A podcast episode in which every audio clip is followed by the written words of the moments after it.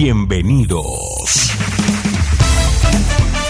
Bienvenidos a una emisión más de tu programa, Experiencias. Quedas en buenas manos del pastor Jeremías Álvarez.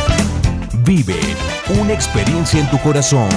Comenzamos. Hola, ¿cómo estás? Un gusto saludarte. Te damos la bienvenida a nuestro programa Experiencias. Es un placer para nosotros que nos escuches y sin duda alguna Dios tendrá algo para ti como para nosotros en los próximos minutos. Estaremos abordando en esta hora la segunda parte del tema que vimos en el programa pasado, el plan perfecto de Dios eh, sobre la vida de Moisés y para la vida de cada uno de nosotros, sin duda alguna. Y hoy tengo en cabina para continuar con este tema al pastor eh, Pedro Onésimo. Pastor, un gusto volverle a tener entre nosotros. Buenos días, Pastor Jerez. Es una bendición, bendición enorme estar aquí en ese lugar y creo que merece subrayar eh, el tema que vamos a tratar, ya que Moisés no solamente merece estar en, la, en el salón de la fama, en el salón de los hombres de fe, de fe sino Moisés siendo un ícono eh, para el pueblo de Israel lo es también, es un ejemplo en la vida cristiana de la iglesia. Así que para mí es una bendición tratar en esta mañana y estaremos aquí platicando sobre ello. Sí, hermano, Moisés, Moisés yo creo que como usted bien lo dice, un icono eh, para el pueblo de Israel, para la enseñanza, práctica, confianza, dependencia, etcétera, etcétera, ¿no? Que nosotros como cristianos eh, practicamos en estos tiempos, yo creo que es una inspiración su vida eh, dividida, como decíamos la vez pasada, en las etapas en las cuales Dios en su infinita sabiduría eh, por algo permitió porque pues a final de cuentas Dios tiene el control de todo, que la vida de Moisés estuviera dividida en tres etapas así precisas, ¿no? 40, 40 40. 40 con el faraón, 40 en el desierto solo y 40 dirigiendo al pueblo de Israel. Yo creo que es importante, ¿no? Yo creo que es demasiado, digo, no coincidencia, pero eso está como representando la infancia, como representando la juventud y la vida adulta de una persona. La vida de Moisés está dividida en esos tiempos y la verdad cada uno eh, rindiendo su fruto correspondiente en su tiempo. Lo interesante de todo esto, pastor, es que yo creo que Moisés entendió, sintió y comprendió eh, los tiempos de su vida, ¿no? O sea, él supo cuándo terminó una etapa, supo cuándo empezar otra. Es más, la última supo cuándo iba a morir. bueno, eh, yo creo que debemos subrayar el hecho de que antes del nacimiento de Moisés, sus padres, la Biblia lo dice, por fe em, fueron a guardar a Moisés. Lo escondieron. Lo escondieron por fe. Entonces Moisés se ampara también bajo la protección de padres de fe. Así es. Y, y esto es importante porque en la vida de Moisés hay personas que Dios permite que se acerquen a Él, que lleguen a Él para bendecirlo. En el caso de Jetro, su suegro, cuando le da una enseñanza acerca del liderazgo. Josué, cuando lo lo acompaña y lo ayuda en el ministerio. Así es. Bueno, pues todo eso vamos a platicar en los próximos minutos. Te invitamos para que no te vayas, escúchanos, estamos en Experiencias, hoy tratando el tema El plan perfecto de Dios. No te vayas. Sigue en sintonía de experiencias. Continuamos. Hay poder, poder sin igual poder en Jesús, quien murió. Hay poder, poder sin igual poder en la sangre que él vertió. Quieres ser salvo de toda maldad, tan solo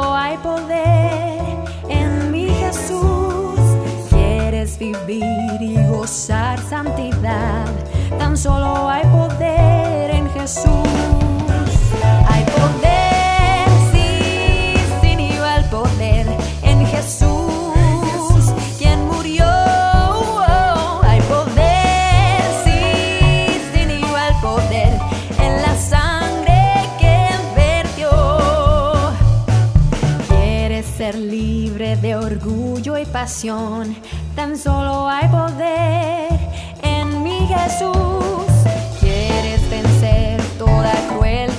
canción.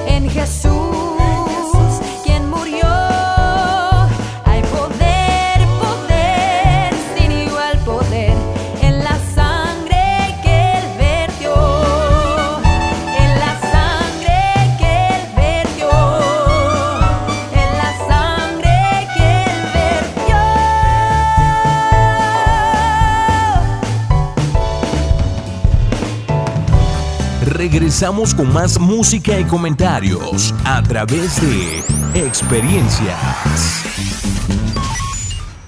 Muy bien, pues regresamos con nuestro programa de hoy, eh, Experiencias. Estamos hablando eh, acerca del tema sobre el plan perfecto de Dios. Es impresionante, hermano Pedrito, eh, al respecto de cuando hablamos de la vida del ser humano, si lo hablamos, si lo enfocamos desde la perspectiva ministerial, profesional, paternal, etcétera, etcétera, según el área y según lo que nosotros representamos, representemos en este mundo, siempre tiene un inicio, tiene un intermedio y, tiene un, un final, una conclusión nuestra existencia en este mundo. Me llama mucho la atención cuando la Biblia habla acerca de, del, nacimiento, del llamado, pero también del final, ¿no? De, de ese ocaso en la vida de Moisés. Y, es impresionante lo que la Biblia llama, eh, dice acerca de Moisés, ¿no? lo que la palabra del Señor nos dice acerca de su vida, cómo cuando él termina, dice la Biblia que sus ojos no, nunca se oscurecieron, o sea, nunca perdió visión. Claro. Eh, murió fuerte. Sí. Murió fuerte eh, anhelando, ¿no? Pidiéndole a Dios, dame chance de entrar a la tierra prometida. Pero, pero aquí hay una cuestión bien interesante. Yo quisiera ir eh, paso a paso, vamos por lo de, inicio, por donde nos quedamos eh, en el programa anterior, el llamado de Moisés. Después de que él entiende de que es hebreo, entiende la fe de sus hermanos y se va al desierto, Dios ahí lo trata. Son 40 años de trato de Moisés. ¿No? De, quizás sufrimiento, yo no sé cuántas cosas experimentó, pero hay un clímax para terminar y cerrar esos 40 años en el desierto, su segunda etapa. Y Dios precisamente eh, termina esa etapa con un llamado, un llamado especial y aquí yo quiero que usted nos, nos apoye, nos, nos explique eh, el tipo de llamado y por qué Dios también lo, lo, llama de la manera en que Dios llama a Moisés. Bueno, mira, basados en la escritura bendita, en el relato, no tanto en los comentarios de, personas ajenas, sino en la misma escritura, entendemos que el, ministerio de Moisés es muy importante. Importante en el desarrollo de la vida del pueblo de Israel desde que sale de Egipto, eh, porque él es el libertador. Y también es una lección para la iglesia, los cristianos actuales. ¿Por qué? Porque voy a comentar algo que, que, ojalá sea de bendición. Fue un instrumento, vamos a hablar dos cosas. Número uno, el primero fue un instrumento, Moisés, para guiar al pueblo de Israel, habiéndolo sacado de la tierra de esclavitud de Egipto. Y quiero mencionar esto que va a ser muy importante. Primero, Egipto en la Biblia es conocido como Misraim.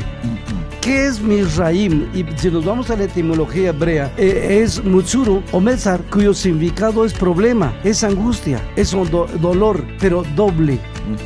Significa que Moisés saca al pueblo y los condujo a través del desierto hacia una tierra prometida. Ve la equivalencia. La tierra prometida en hebreo se dice marasha, marasha, que significa heredad muy personal, una herencia que se podía solamente cuidar en forma personal, que no se podía vender, no se podía empeñar, no se puede otro uso, sino uso exclusivo. Ahora, eso quiere decir que es un tipo de la vida del creyente que cuando sale es sacado de la esclavitud, del pecado, de la angustia, del dolor, es llevado a su propia tierra prometida. Por eso le decimos a los cristianos, si tú en el caminar cristiano llegas a una tierra y no encontraste gigantes, y no pasaste por estos pasos, es decir, no tienes una tierra propia, entonces no es tu tierra.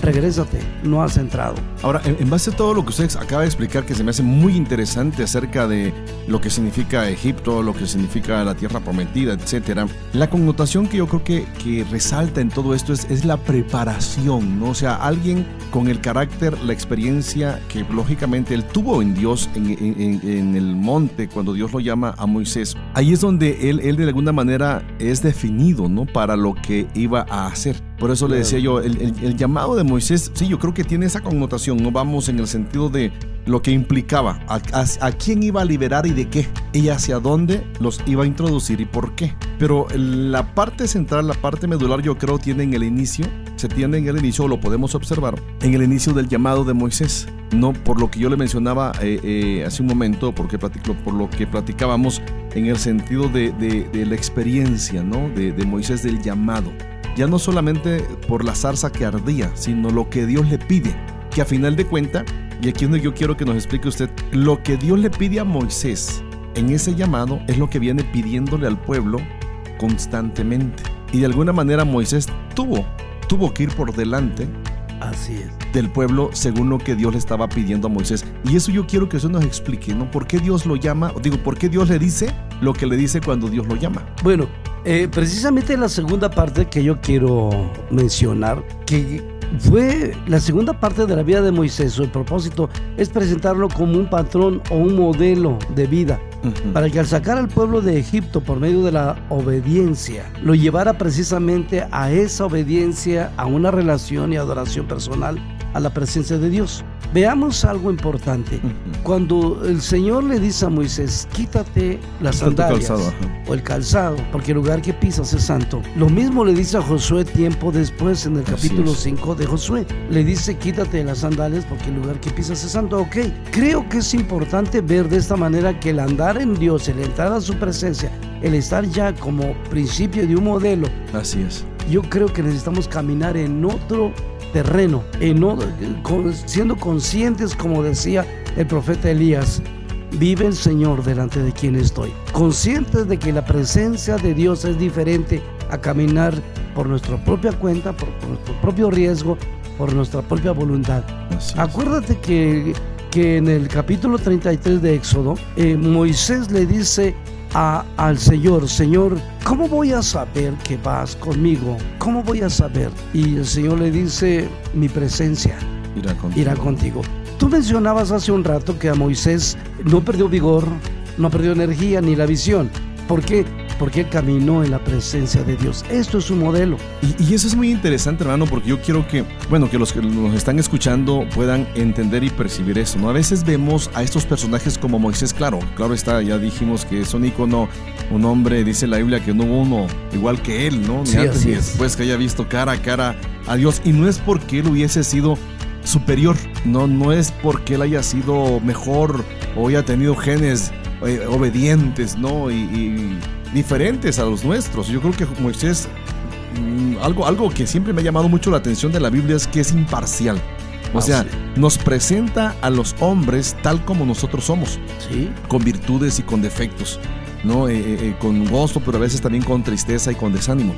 Y Moisés no, no es la excepción, o sea, Moisés no es el superhombre, Claro. pero aún así él entendió eso, ¿no? Yo creo que lo que se menciona, cuando Dios lo llama, cuando Dios lo llama, le pide algo. Le pide que se quite algo de su vida. Eh, eh, quita tu calzado. El calzado es un símbolo. El calzado Sí. es algo que pisa, que está en contacto constante con lo que es inmundo, con lo que es sucio, con lo que, etcétera, etcétera, ¿no? Pero aquí hay una cuestión. Y aquí yo quiero que, que- que usted me, me- me corrija o que explique más a fondo.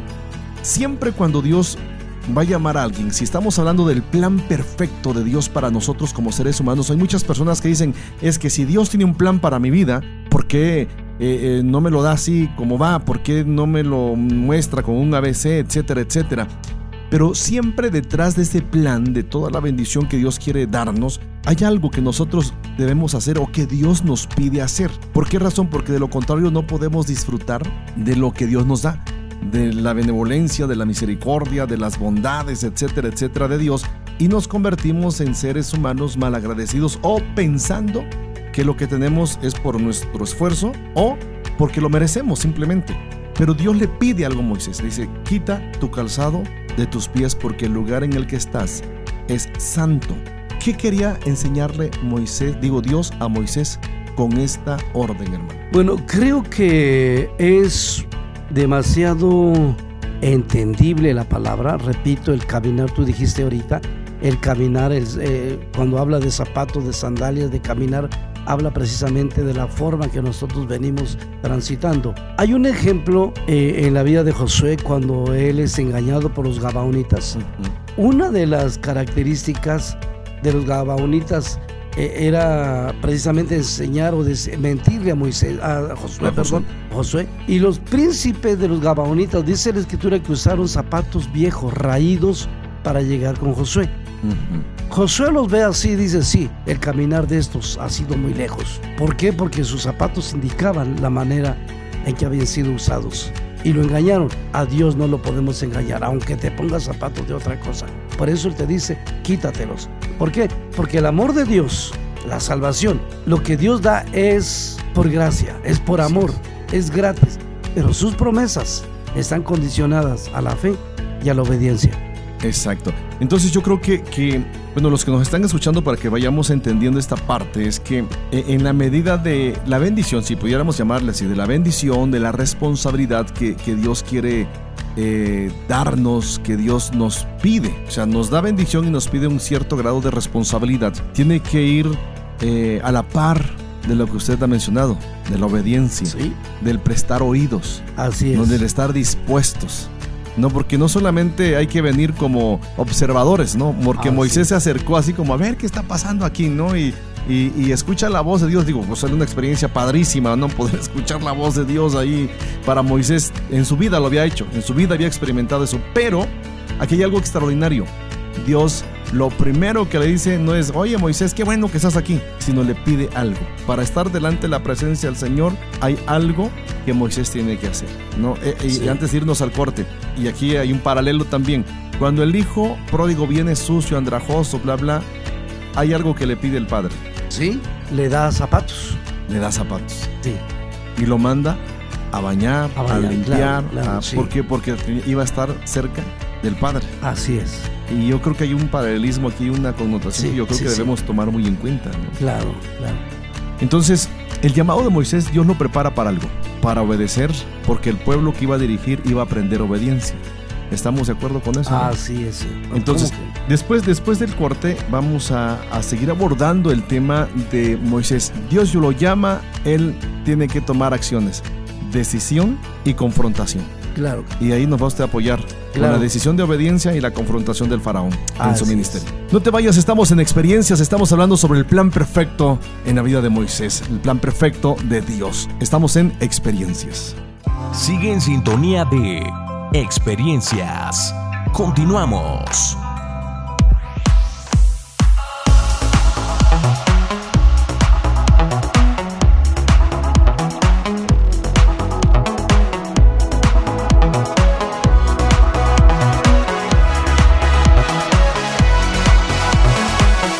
Me despierto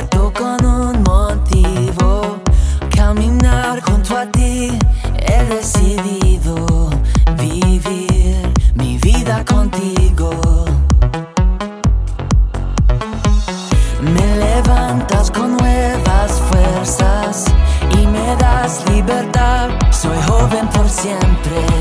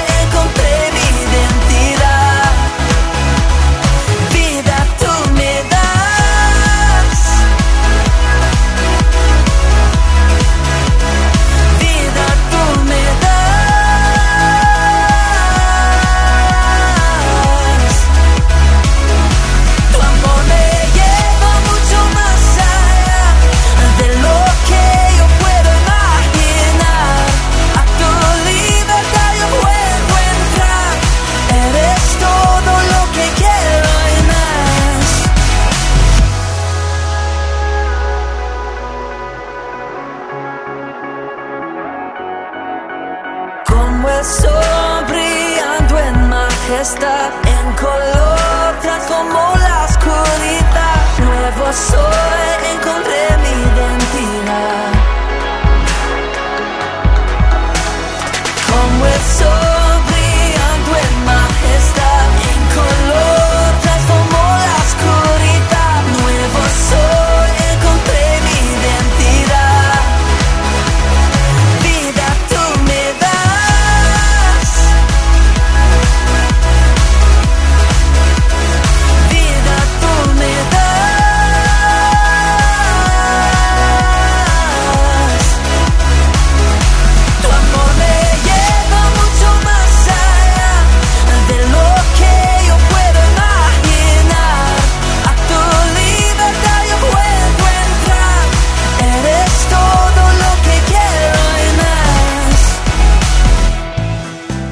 regresamos con más música y comentarios a través de experiencias.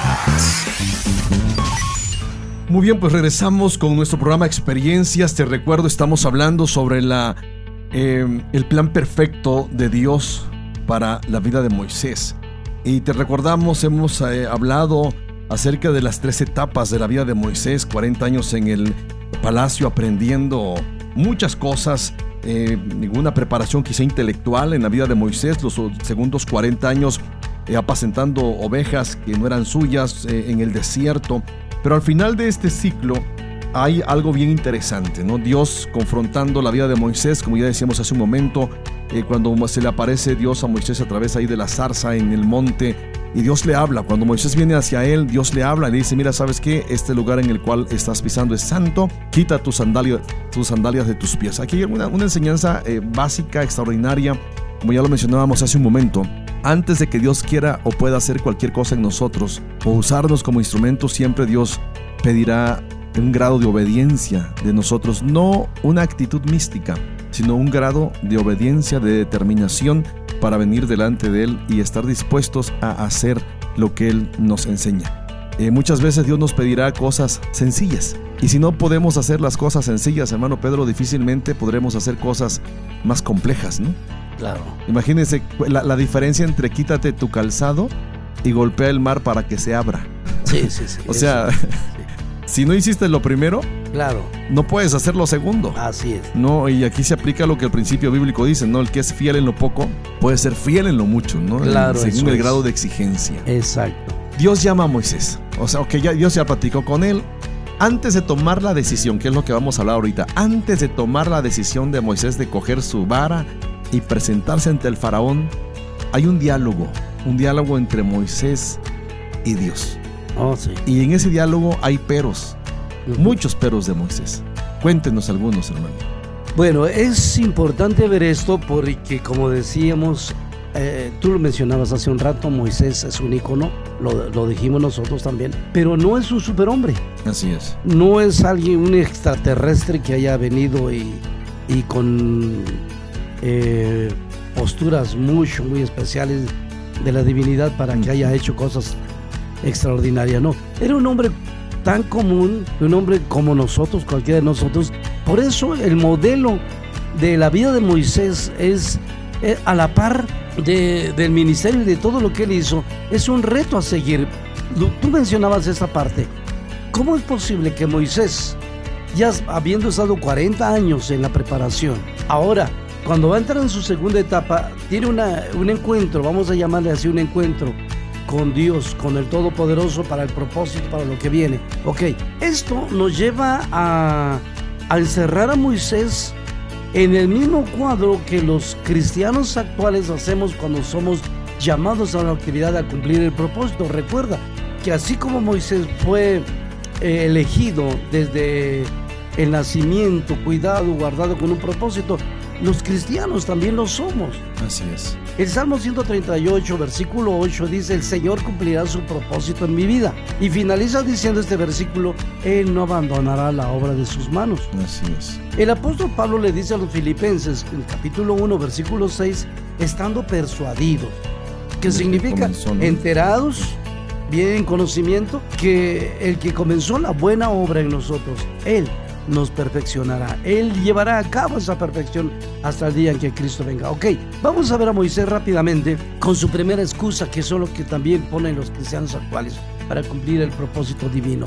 Primero, cuando Moisés eh, es llamado, lo primero que dice en el capítulo 3 es precisamente, Señor, ¿quién soy yo? ¿Quién? ¿Quién soy? O sea, no soy más que común que todos los demás. Soy un frijolito en medio de todos. No soy más. Así es. ¿Cuál es el pretexto que ponemos nosotros? ¿Quién soy yo para que te fijes en mí? Yo puedo ser pastor, yo puedo ser un evangelista, puedo ser un, un siervo tuyo, Señor, ¿quién soy? Recuerda que el apóstol Pablo lo confirma diciendo, de lo menospreciado y vil, de lo que no era, de lo que no servía, ser, sirve o servía, es lo que Dios escogió para avergonzar y para enseñar que sí se puede sacar de ello. Y a Moisés le dijo, el Señor le dijo, yo soy, yo voy a estar contigo. Y enseguida, eh, eh, la segunda cosa que Moisés dice es, Señor, ¿y tú quién eres? ¿Cómo te llamas? Ah, Es ahí donde viene el nombre glorioso de Jehová, o Yahvé, o el tetragrama, como lo quieras ver. Y es ahí donde el Señor se presenta como la suprema existencia, como el Todopoderoso. No tengas temor, la suprema existencia, la gran ex- existencia está contigo. Y luego le dice Moisés, Señor, pero es que no tengo preparación, mira, no sé hablar, no soy muy eh, bueno en las palabras. Ese no es problema, pondré a tu hermano que te que vaya contigo. De esta manera Moisés va desarrollando ese coloquio con el Señor y el Señor le va respondiendo. Es la misma forma, como dijimos, que el cristiano se está escondiendo atrás de su imposibilidad. Eso también podríamos aplicarlo, ¿no? no solamente yo creo a los cristianos, sino a los que aún no tienen una experiencia con Dios, ¿no? Las excusas para no seguir a Dios. Así es. Las excusas como para no querer oír la voz de Dios. Ahorita que está usted hablando, esto eh, me llega a mi mente. No me acordé de hace muchos años, los que somos cristianos de, de algunos añitos atrás. Eh, al un tiempo hubo un grupo que cantó una canción que se llamaba Tres Etapas. ¿no? Y, este canto, precisamente, esta, esta canción hablaba sobre que, que el Señor viene y le habla y la primera excusa que eh, una persona decía era soy muy joven y tengo un amor, ¿no? Este, y no lo puedo dejar. Entonces a mí me llamaba mucho la atención eso porque yo lo escuchaba cuando era, cuando era muy joven y, y- y- esto tiende a pasar por la mente del ser humano. No hay gente, que, personas que dicen que estoy, muy joven para eh, hacerme de la religión, porque muchos así le llaman, ¿no? Que al final de cuentas Dios no es religión. Pero ¿hasta dónde podemos poner esas excusas de no querer seguir a Dios? O sea, Moisés, Dios le habla, dice, mira, yo soy el gran yo soy, tú dirás que en nombre de mí vas, etcétera, le respalda la orden y, y Dios, Dios sigue obrando de la misma manera, ¿no? El Señor nos, nos dice, ¿no? Eso, o sea, nunca te voy a dejar, nunca te voy a desamparar. Pero el hombre prefiere estar desamparado, solo, etcétera, etcétera, sin Dios, que aceptar la invitación que Dios nos hace de caminar con Él. Y aquí no solamente estamos hablando de ministerios, eh, sino estamos hablando de un llamado para caminar con Él, para caminar con Dios. Que a final de cuentas es lo mejor que nos puede pasar a todos en esta vida, ¿no? Mira, yo te hablaba al principio de las dos eh, partes del llamamiento de Moisés y quiero presentarte la segunda, no Sí, quiero sí. irnos sin decirlo. Eh, la segunda parte de Moisés es que él fue llamado para presentarse como un modelo, como un patrón, Exacto. como un estereotipo de vida para llevar al pueblo de Israel a través de la obediencia y de la adoración personal, repito, eh, a, a la presencia de Dios. Y aunque Moisés, como tú decías hace un rato, como todo un hombre falible, eh, por algunas circunstancias, por desobediencia, no entró a la tierra prometida. Sin embargo, eh, la escritura menciona que fue un caso único al final de su existencia, porque eh, dice la escritura que él subió a un lugar predeterminado, eh, allí murió Moisés y Dios mismo lo sepultó, Deuteronomio 24, 34, 6. Y el mismo versículo dice que hasta hoy nadie conoce su, su lugar, ¿no? sepultura. Ok. Ahora, en Hebreos capítulo 3, versículo 1 al 2, la escritura hace un comentario acerca del ministerio de Jesús como sumo sacerdote y como apóstol. Pero finaliza ese comentario en el versículo 2 diciendo que Moisés fue un paralelismo, en un paralelismo, un paralelo de este ministerio y dice que Moisés fue fiel en toda la casa de Dios. O sea que aquí, automáticamente entre líneas, pero como una verdad clara, presenta a Moisés como un apóstol. Así es. ¿Qué significa precisamente el apóstol? Eh, eh, de la etimología, el apóstol, eh, apostelo, enviado, apo, aparte, fuera, lejos, estelo, yo envío, yo pongo, Moisés como un apóstol. En el libro de Deuteronomio capítulo 34, el mismo capítulo, versículo 10, dice que nunca se levantó en Israel un profeta como Moisés con quien el Señor habló cara a cara. Tú ya lo mencionaste. Esto lo pone como un profeta. En Éxodo 25, 40 y 26, 30, Moisés A Moisés precisamente le es entregado el modelo del tabernáculo del Señor, en el cual iban anotados todas las dimensiones y componentes de este.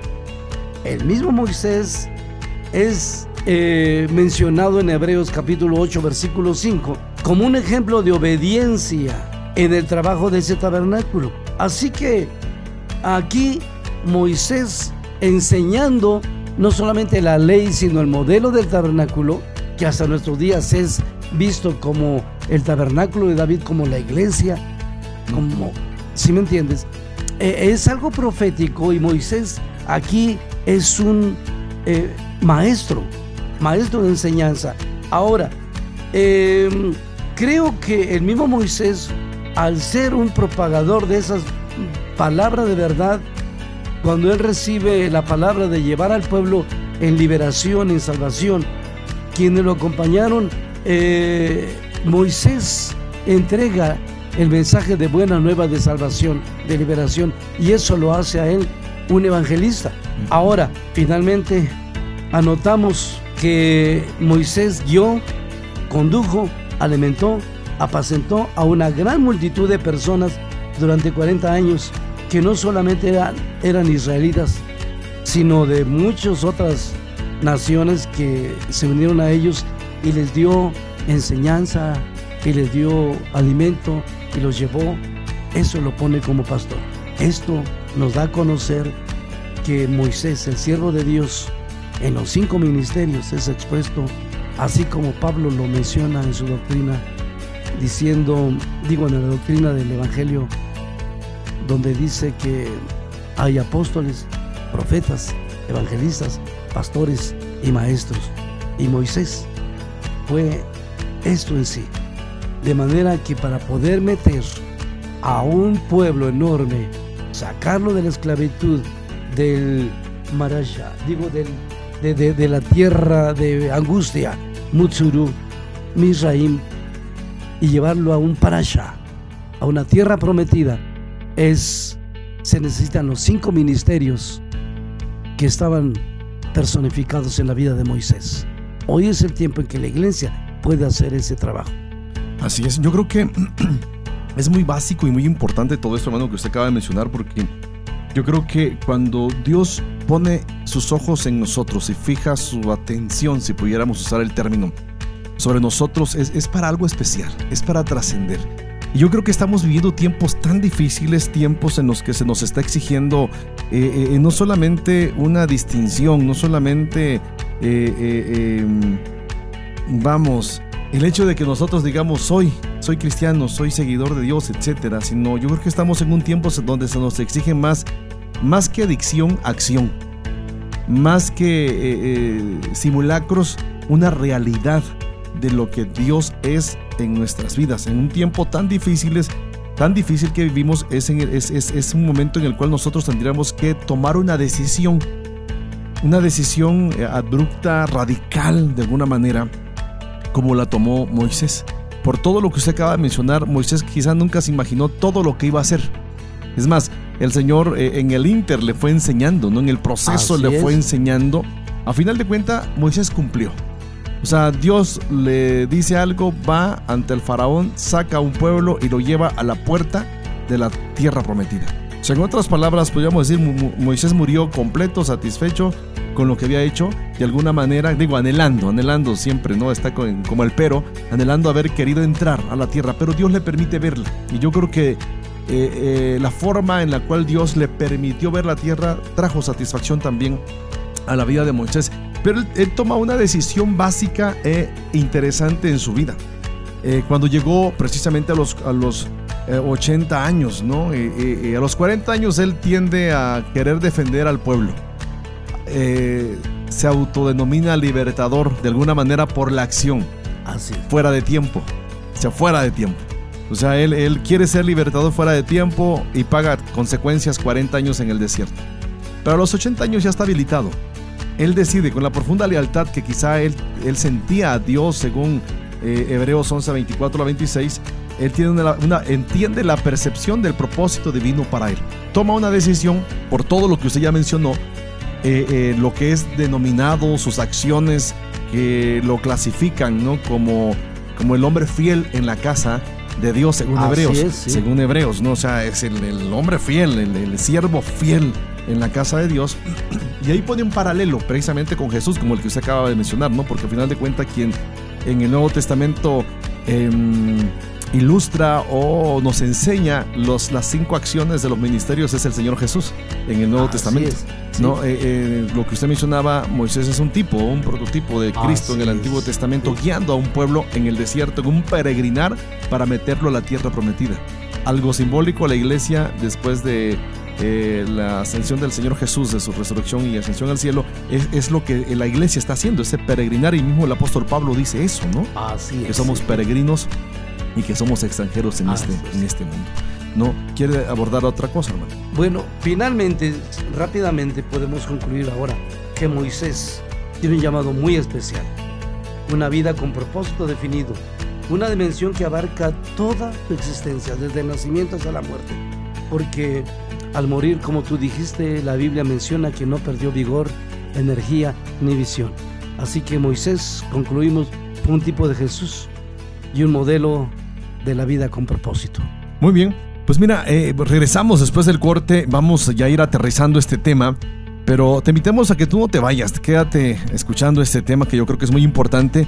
Y, y te recapitulo. Moisés, Moisés en su primera etapa es formado en un palacio. Su segunda etapa, Dios lo procesa, procesa su carácter en el desierto. Y los últimos 40 años es la acción llevando a cabo el ministerio como una acción poderosa de parte de Dios en la vida de Moisés, pero aun cuando Moisés aceptó el reto y Dios iba con él, él tuvo que enfrentar varias experiencias hasta cierto punto negativas por el pueblo y por todo lo que esto implica. Y bueno, vamos a abordar este, ese, esta parte de la etapa de Moisés, sus 40 años como, como guía, como líder, y eso nos va a traer mucha enseñanza porque muchas veces tendemos a enfrentar o a padecer, aun cuando estamos obedeciéndole a Dios, vamos a tener y a experimentar confrontaciones. No te vayas, estamos en experiencias. Sigue en sintonía de Experiencias. Continuamos.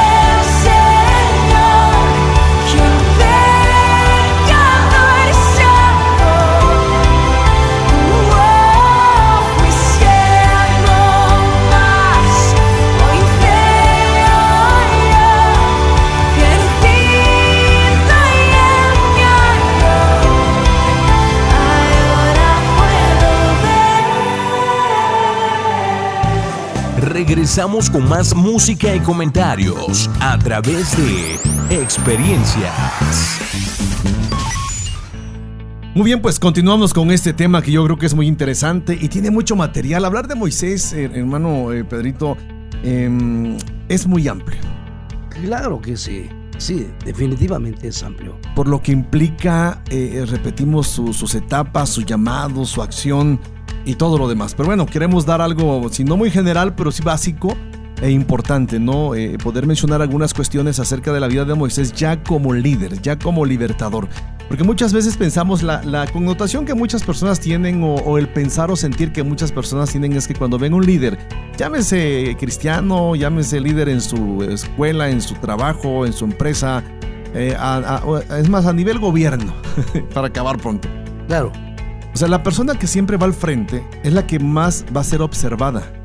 Y lamentablemente pocas veces vamos a ver las virtudes, pocas veces vamos a ver los aciertos. Tendemos a ver más los defectos, no los, los errores, los fracasos. No fue la excepción la vida de Moisés. Claro. Moisés como líder saca al pueblo de Israel de Egipto y aquí van saliendo y se encuentran con la primera confrontación, el mar. Y el pueblo empieza a murmurar contra él. Moisés había tomado una decisión.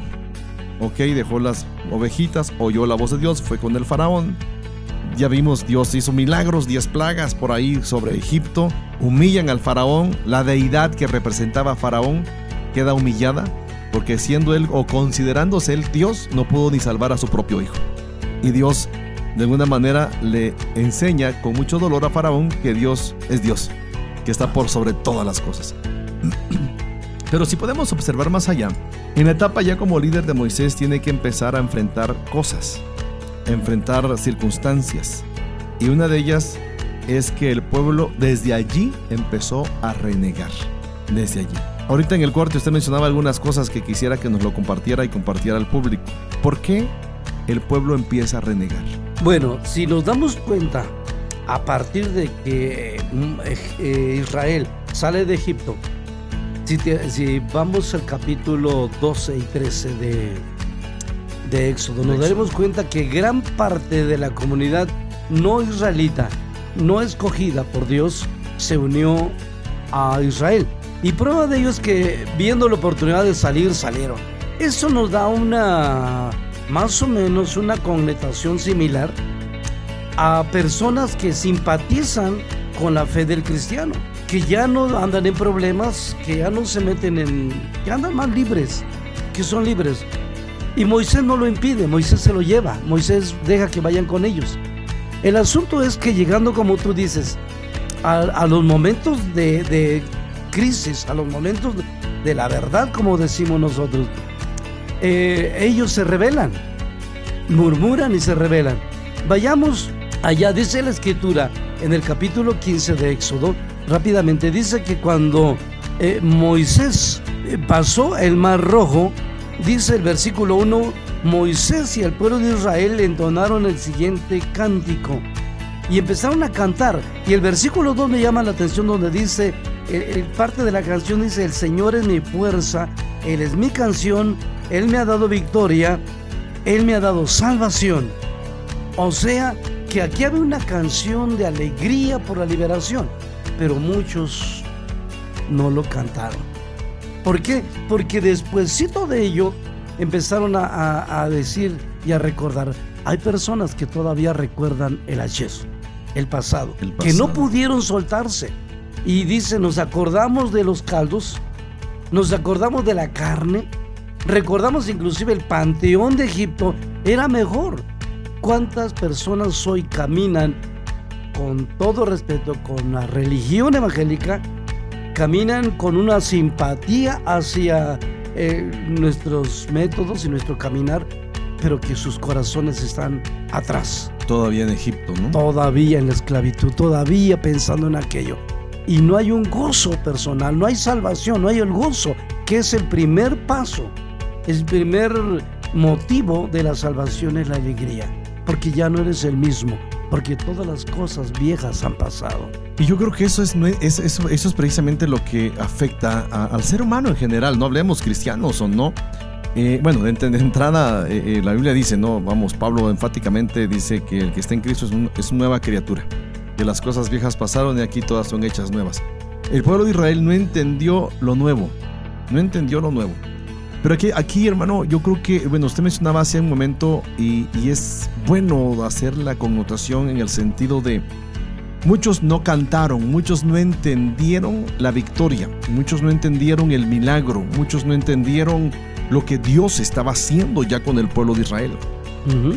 Moisés como líder, Moisés como líder tiene que eh, luchar y confrontar estas actitudes. Esto, ¿cómo nos afecta a nosotros o en, qué sentido puede afectarnos a nosotros cuando permitimos que muchas personas se incrusten en el proyecto nuestro cuando no están enfocados o no están ni entendiendo ni apasionándose por lo que nosotros estamos trabajando. Llámese, vamos, a nivel pastores, a nivel eclesiástico, a nivel empresarial. Hay muchas personas, eh, jefes, dueños, directores de sus empresas que, que están que, que tienen obreros, pero esos obreros, como coloquialmente decimos, no se han puesto la camiseta. Y si nos damos cuenta, yo creo que había un grupo con, con, con Moisés en el pueblo de Israel que no se habían puesto la camiseta que decía libertados. no, estaban cautivos. Así Y, es. y- sí. y esto, esto, lo digo ahorita escuchándolo, me, me llega a lleva a reflexionar también, por ejemplo, otra vez, cuando caminamos en el plan de Dios, entendemos el plan de Dios y permitimos que personas, porque al final de cuentas son personas, se metan en el grupo, se quieran meter en la visión sin hacer las suyas, la visión. Eso es un estorbo, por ejemplo. Abraham, Dios le dice a Abraham, deja tu tierra y tu parentela. Y ¿Qué se- hizo Abraham? Se llevó a Lot. ¿Y qué provocó Lot? Disturbios entre ellos, claro. Algo, algo tremendo a mí me, gu- me- me llama la atención. Es una pregunta que, que yo me he hecho, ¿no? O sea, ¿por qué la promesa duró 25 años para Abraham? Precisamente por eso. Yo creo que eso se detiene porque el sincretismo, esa mezcolanza que pro- proponemos nosotros llevar, mm, tal vez no tenga que ver, pero a Dios no le agrada. Regresamos a la, a la- a la- a la segunda etapa de Moisés cuando el llamado. Así Quita es. tu calzado de tus pies porque te es estorbo. Yo creo que Abraham, Abraham debieron haberle dicho eso también. También Abraham, quita tu calzado, quita tu lot de ti. A Moisés, quita tu calzado. Para nosotros, ¿qué será? Pues dejar la costumbre, nuestra soberana voluntad, Exacto. poner nuestro albedrío a los pies del Señor. Y a ti que nos estás escuchando, mira, yo te quiero llevar esto a la reflexión personal, porque así como Abraham eh, llevó a un Lot que le estorbó a final de cuentas, le estorbó en los planes de Dios para con Abraham, fue estorbo. eh, para Moisés le causó dolor el hecho de que mucha gente se incrustara en la salida de Egipto. Aún así Dios en su infinita misericordia da leyes para que pudieran apoyar al extranjero entre ellos, ¿no? Pero aún así fueron estorbos. Y Dios quiere que, que tú y yo quitemos estorbos en nuestras vidas, que quitemos todo aquello que nos esté estorbando para continuar, para realizarnos, para vivir una vida plena, para vivir agradándole a Dios. Hay, hay hay, hay cosas, yo creo, en nuestras vidas, hábitos, prácticas, yo no sé eh, con cuántas cosas tú y yo estemos luchando, pero ese es nuestro calzado, ese es nues- nuestro estorbo, nuestras, eh, nuestros impedimentos que debemos nosotros dejar, debemos nosotros quitar para que la promesa de Dios se haga una realidad en nuestras vidas. Y, bueno, seguimos con esto, te, de- te decía esto a manera de reflexión para que puedas llevarlo a la meditación en tu corazón. Porque Moisés ahora como líder enfrentó la primera confrontación. La gente le dice, nos trajiste aquí para morir. Después en paz pasan el río y les da sed. No, primero tienen miedo, luego tienen sed, luego tienen hambre.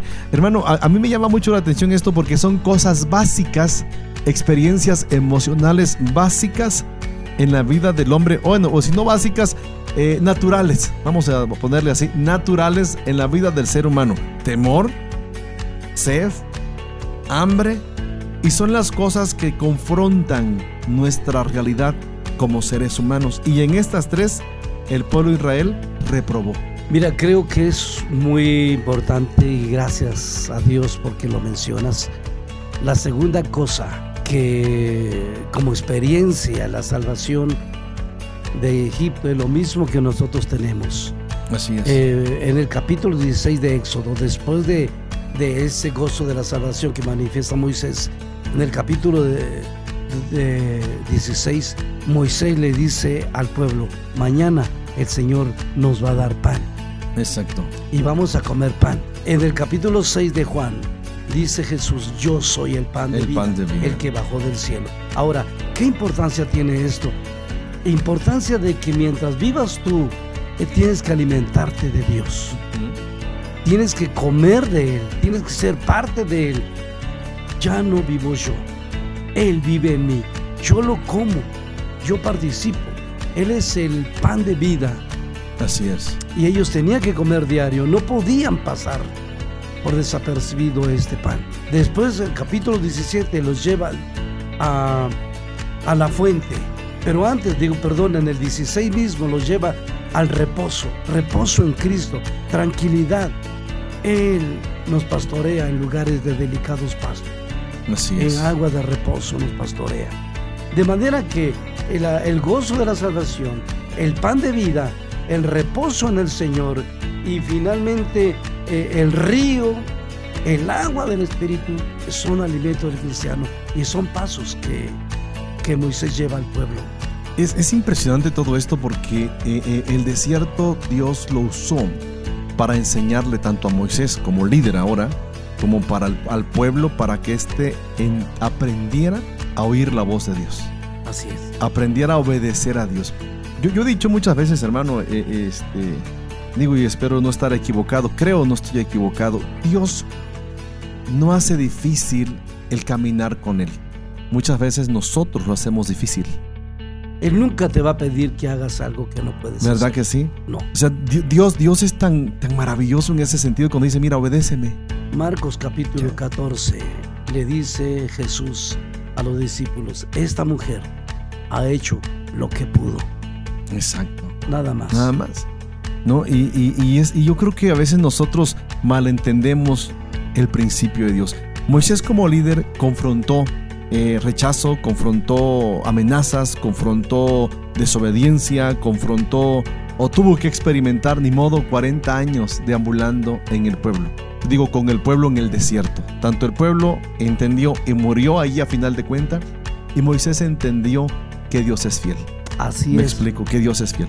Y esto, hermano, eh, me llama mucho la atención porque Dios cumplió con su plan perfecto con Moisés. Al, al permitirlo, permitirle que no lo mataran, que viviera, que sus papás lo escondieran. eh, esos 40 años en el desierto formando su carácter y los últimos 40 poniéndolo como líder. ¿Qué nos pudiera usted decir a todos los que nos están escuchando acerca de lo que Moisés vivió y cómo murió? En un momento nada más. Eh, la verdad es que, repito, cuando estamos en las manos de Dios o cuando entendemos el propósito de Dios para nuestras vidas, entendemos que aquí no hay coincidencias. Dios no juega los dados, dijo un, alguien por ahí, un sabio. Nosotros entendemos que Dios tiene un propósito. Y desde el principio de la vida de Moisés hasta la muerte cumplió con el propósito. Lo mismo es para nosotros. Dios tiene un propósito, el cual cumplirá y llevará a cabo si nos mantenemos en, mantenemos en esa obediencia y nuestra visión en Él. Pues yo creo que aprendemos mucho acerca de Moisés, hermano. Así es. Y bueno, pues tú que nos escuchaste en esta hora, eh, te dejamos esta reflexión en tu mente, en tu corazón. Así como Dios tuvo un plan perfecto para la vida de Moisés, eh, permitiéndoles a cierto punto que pasara o experimentara momentos difíciles, aún ahí estuvo Dios con él. Dios tiene el mismo plan para ti. Aun cuando pases por momentos difíciles, Dios estará contigo. Solamente tómate de la mano del Señor, camina con Dios y verás que tu vida será el cumplimiento de la visión que Dios ponga en ti y en todos los días de tu vida. Pastor, gracias por haberme apoyado, por haber estado con nosotros en esta emisión más de nuestro programa Experiencias. Es una bendición para mí, mi Jere. Tú sabes, tú sabes que nuestra vida corresponde a esto. Bendecimos a Dios por esto. Gracias hermano. Bueno, y a ti que nos has escuchado, te bendecimos en el nombre de Dios y gracias por habernos escuchado y esperamos que ese tema, estos temas hayan sido de mucha reflexión y bendición para tu vida. Te recuerdo, nos puedes sintonizar en www.dumradio.com. Bendiciones. Visita nuestras redes sociales, Facebook e Instagram. Vive una experiencia en tu corazón.